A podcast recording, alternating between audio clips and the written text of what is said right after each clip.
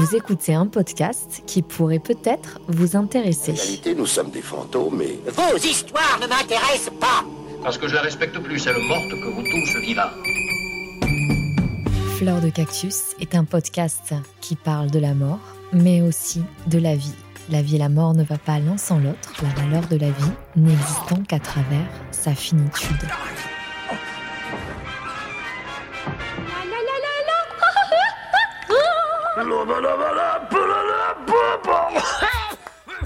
Comment l'acceptation de la mort pourrait nous permettre de mieux appréhender notre vie et plus précisément de transformer la façon dont on vit, dont on aime et dont on décide.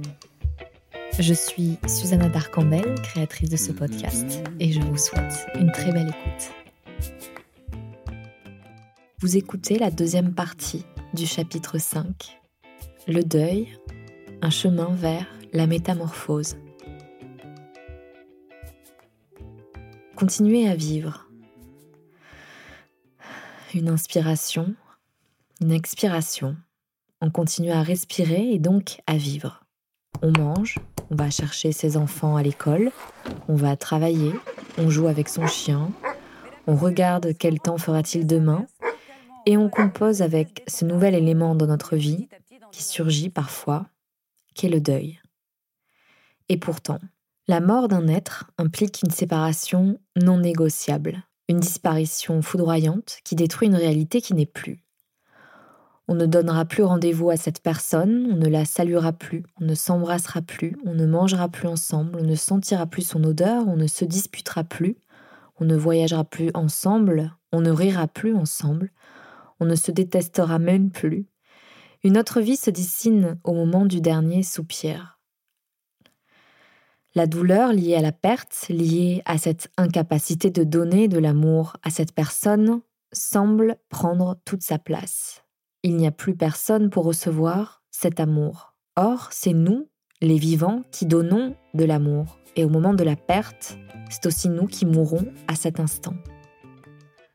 Dans la première partie de ce chapitre qui concerne le deuil, je vous avais fait part de deux questions. La première, c'est à quel moment décide-t-on de rire davantage que de pleurer lorsque nous sommes en deuil? Et la deuxième, a-t-on besoin d'aide pour se sortir de cette souffrance? Je me suis donc appuyée sur ma propre expérience et surtout de celle de Ouli, qui, euh, qui est mon cousin, dont je vous parle beaucoup depuis le début de ce podcast, avec qui j'ai vécu cet événement marquant qui a changé ma vie, qui est un accident de voiture mortel dans lequel Ulysses a perdu son compagnon de vie. Et donc j'ai fait un petit retour euh, dans le passé, comme vous l'avez compris, pour euh, nourrir ma réflexion. Et je me suis rendu compte que bien avant l'accident de voiture, nous avions organisé un voyage respectif, Ulysses et moi. C'est-à-dire que nous avons voyagé séparément. Lui avait prévu de partir à une retraite spirituelle dans le désert.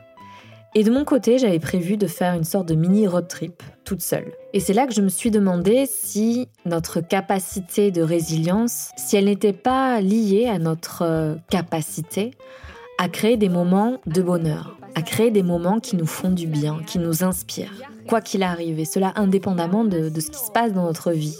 Car euh, si je n'avais pas organisé ce voyage-là, je n'aurais pas eu l'impulsion de continuer à rêver, en fait. J'aurais peut-être trouvé un autre subterfuge. Le fait que ça soit déjà organisé, planifié dans ma tête, ça m'a permis de me raccrocher en fait à quelque chose qui était déjà créé. L'espace était déjà ouvert pour que je puisse euh, l'incarner et le vivre. ¿Sabes este concepto de tropicalizando? Non. Tropicalizar un concepto es llevarlo a tu contexto y tú transformarlo para que logre ser entendido en un lenguaje propio. Por ejemplo, puede haber una comida de francesa que yo la, la tropicalizo a comida mexicana. ¿Cómo puedo tropicalizar, hacer propia, integrarle algo que pueda ser entendido desde mi lenguaje del paladar mexicano con chile? Yo le pongo chile a la comida mexicana, a la comida francesa y ya la volví algo propio.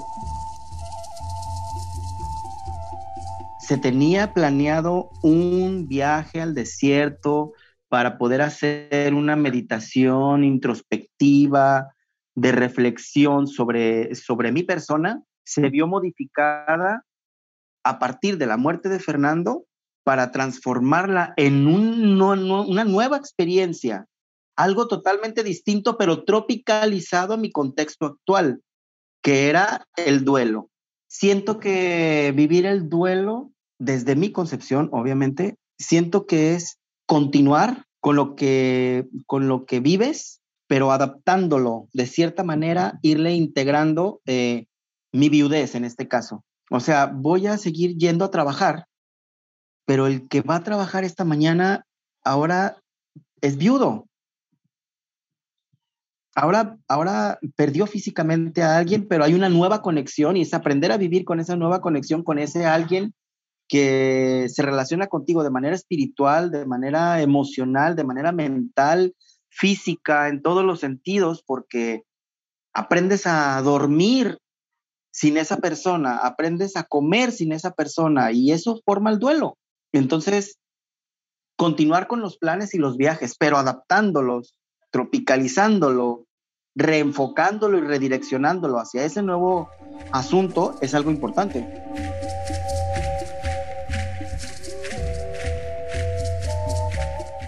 Fue un mes después este viaje.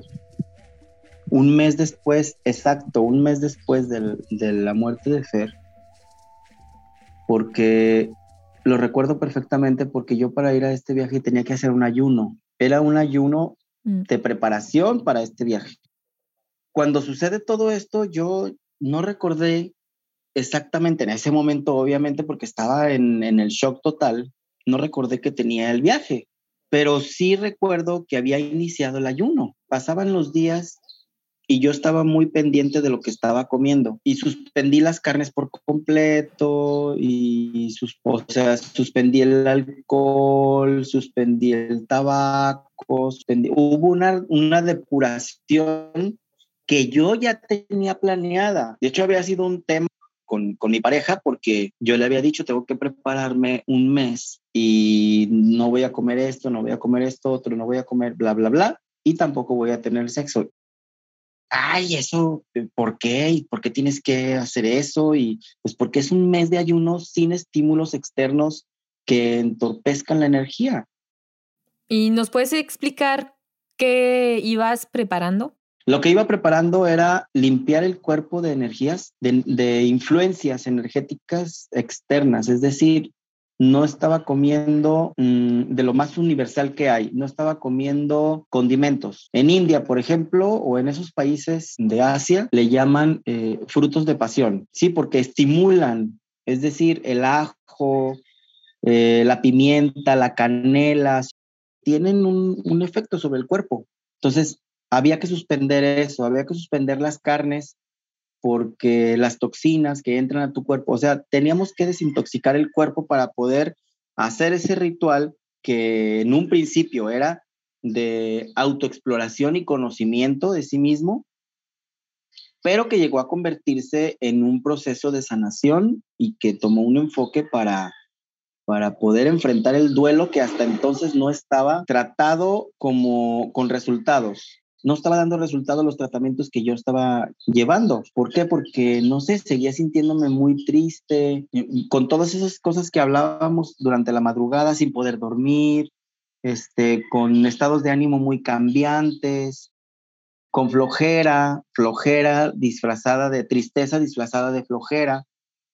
Y, y entonces, cuando voy a hacer este ritual, el cambio fue muy significativo y entonces logramos todavía una mayor comprensión de las emociones y tuvimos otras veces más charlas y más cosas. Y... Eh, ¿De qué trató este ritual? ¿A dónde fuiste? Pues este ritual es un consejo que me dio un amigo. Mi amigo es el maestro de yoga.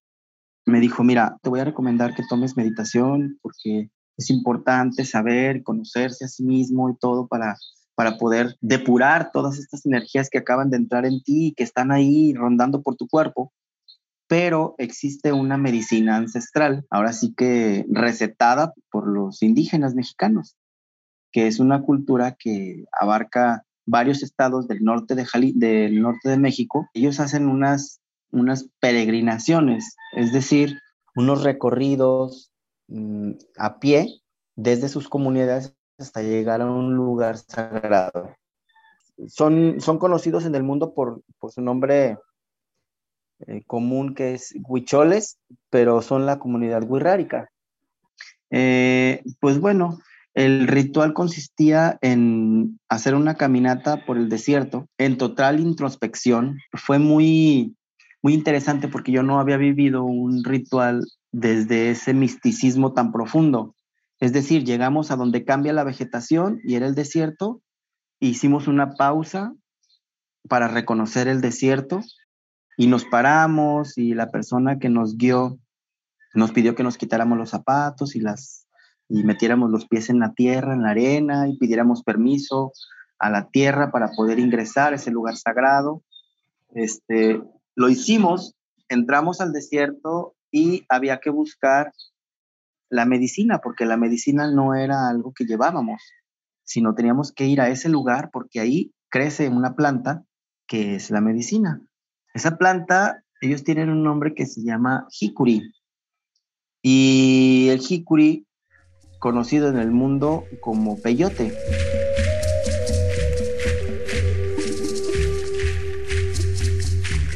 Pues esta planta eh, provoca efectos de, introspección, de, de ensimismamiento, en el que logras tener una comunicación más efectiva contigo mismo. No digo que no podamos tener esa comunicación, pero experimentas de una manera externa esta comunicación contigo mismo. Diferente.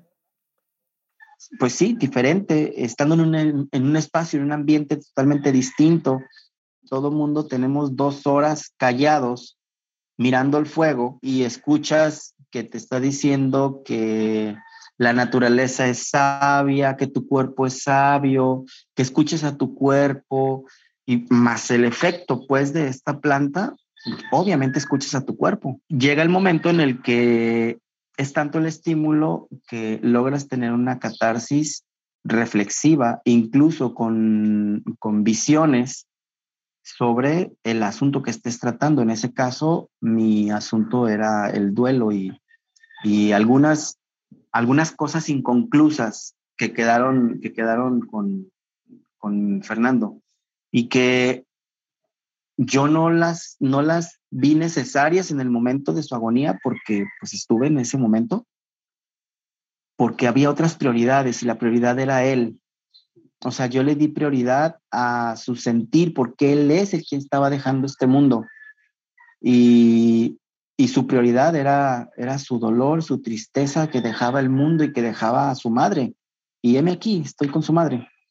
Este, y, y yo le di prioridad a esa, a esa preocupación porque, porque era urgente, no la mía. Y entonces quedó esa parte mía inconclusa y, y lo hablé el efecto entre, que, integra todo este ritual es un efecto de transparencia, es un efecto de, sí, de transparencia en el que no puedes, no puedes opacar nada porque es tú mismo contigo mismo.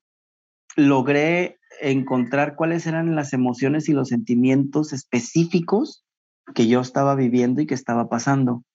Y entre ellos encontré el enojo, encontré la frustración, emociones que no había podido experimentar por todo el, aturdimiento, por haberme enfocado a, su persona en el momento de su muerte y no haberme enfocado a mí, sino, sino, que, sino que haberme enterado que estaba enfermo y que, y que causa de esa enfermedad que no me compartió, había muerto cuando una persona común y corriente como tú o como yo, que no tiene esas enfermedades, pues se le rompe la cabeza o se le quiebra una costilla, pero no se muere, ¿sabes? Y en lugar de, sentirme culpable, en lugar de sentirme, simple fue, simplemente fue una comunicación de ambos lados en la que a través de no sé cómo pude escuchar sus, sus perdones y pude escuchar sus, sus te amos, sus entiéndeme, sus tantas cosas que me dijo y tantas cosas que le dije que duraron, pues yo creo que varias horas ese, ese, proceso. Eh, pues en eso consiste ese, ese ritual en el cual hay un seguimiento y un acompañamiento de esta, de esta persona que pues le voy a llamar como terapeuta. Prácticamente lo considero yo que he llevado otras terapias, incluso terapia cognitivo-conductual, por ejemplo, en la que fue como un proceso acelerado de este duelo, de este encuentro, de este reencuentro de emociones para poder sanar. J'ai écrit et réécrit la conclusion de cet épisode dix mille fois pour me rendre compte qu'il est difficile de conclure sa pensée quand on aborde le deuil, car c'est d'abord très personnel, il n'y a pas de deuil standard. Bien sûr, nombre de psychologues et psychanalystes ont balisé le chemin du deuil pour rassurer et donner de l'espoir pour une guérison possible. Mais dans la réalité, il n'y a pas de chemin linéaire. Oui, il y a la phase du déni, de la colère, des émotions que l'on retrouve en fait dans tous les types de deuil, mais ces périodes du deuil sont aussi identifiables à d'autres moments de notre vie, bien après le décès, alors qu'on pensait avoir écumé toutes ces émotions. Et tout le monde ne va pas manger du peyote en plein désert ou voyager au milieu des pyramides aztèques en dansant le tango avec un bel argentin. J'ai donc effacé des paragraphes entiers remplis d'injonctions pour parler du deuil, de la résilience, terme qu'on nous sert à toutes les sauces, ce qui ne tue pas, rend plus fort, etc. Trouver un sens à ce qu'il nous arrive quand on va très très mal pourrait être une solution pour transcender sa douleur, qu'elle servira à quelque chose, qu'elle permettra de donner une direction différente à sa vie. Ça a été mon cas, ça l'est souvent quand on était une philosophie de vie. Comme dit Marie Robert, penser sa vie, c'est vivre sa pensée. Pourtant, la souffrance, c'est parfois telle qu'elle est insurmontable. Je n'ai donc pas de solution miracle à vous proposer, car chacun a un chemin de vie spécifique, un bagage social et culturel rempli ou pas, mais j'ai bien une idée derrière la tête que j'ai envie de vous partager. Si le deuil nous apprend quelque chose de fondamental, c'est l'humilité. Toute notre carapace de grande dame ou de bon monsieur s'effrite. On pleure cette perte d'identité, notre statut d'épouse si notre mari est mort, de maman quand on perd un enfant. On crie, on voit même rouge, on souffre, on ne mange plus, on ne se lave plus même parfois. On n'est plus présentable quand vraiment on se laisse traverser par cette douleur. La solitude crie très fort et nous coupe du reste du monde. Alors voilà ce que j'ai envie de vous proposer. Quand on a envie de s'en sortir, quand on a envie de retrouver la lumière, comment fait-on? Pour retrouver l'amour de soi, encore faut-il être capable de savoir recevoir l'amour de l'autre. Faire preuve d'humilité, c'est donc reconnaître d'avoir besoin d'aide, d'avoir besoin de l'autre, d'un câlin, de se laisser consoler, de lui faire part de toutes ces émotions qui font mal, et au détour d'un épanchement, alors peut-être se dessinera les contours d'une nouvelle vie. D'une petite mort à l'autre, d'une grande mort à l'autre, nous ne sommes jamais la même personne. Le mot humilité est dérivé du latin humus, qui signifie terre. Encore une fois, la magie des mots. Quand j'ai regardé sur Google son origine, quelque chose s'est illuminé. On s'aperçoit alors à quel point les mots sont forts de sens et que tout est à portée de main finalement. Faire preuve d'humilité, ça serait donc revenir à la terre, revenir à la réalité de ce que nous sommes vraiment. Reconnaître ses besoins et ses limites. Cette notion m'a rappelé comment les natifs d'Amérique étaient décrits par les colons espagnols. Des personnes humbles, vivant pratiquement nues, dans des conditions jugées modestes, priant le dieu du soleil et la déesse de la lune, vivant en harmonie avec la nature dans un sens écologique où tout appartient à un écosystème qui trouve son équilibre tout seul. Si notre maison n'est pas détruite par un ouragan, si nous ne souffrons pas de la famine, si nous avons un ami, une maman, un cousin pour nous écouter, si vous, qui m'écoutez, si vous avez les moyens de prendre soin de votre santé mentale, en suivant une thérapie par exemple, si vous trouvez la force de parler de votre douleur, si vous acceptez votre part d'humilité, si vous êtes en vie, c'est que vous pouvez encore continuer à vivre.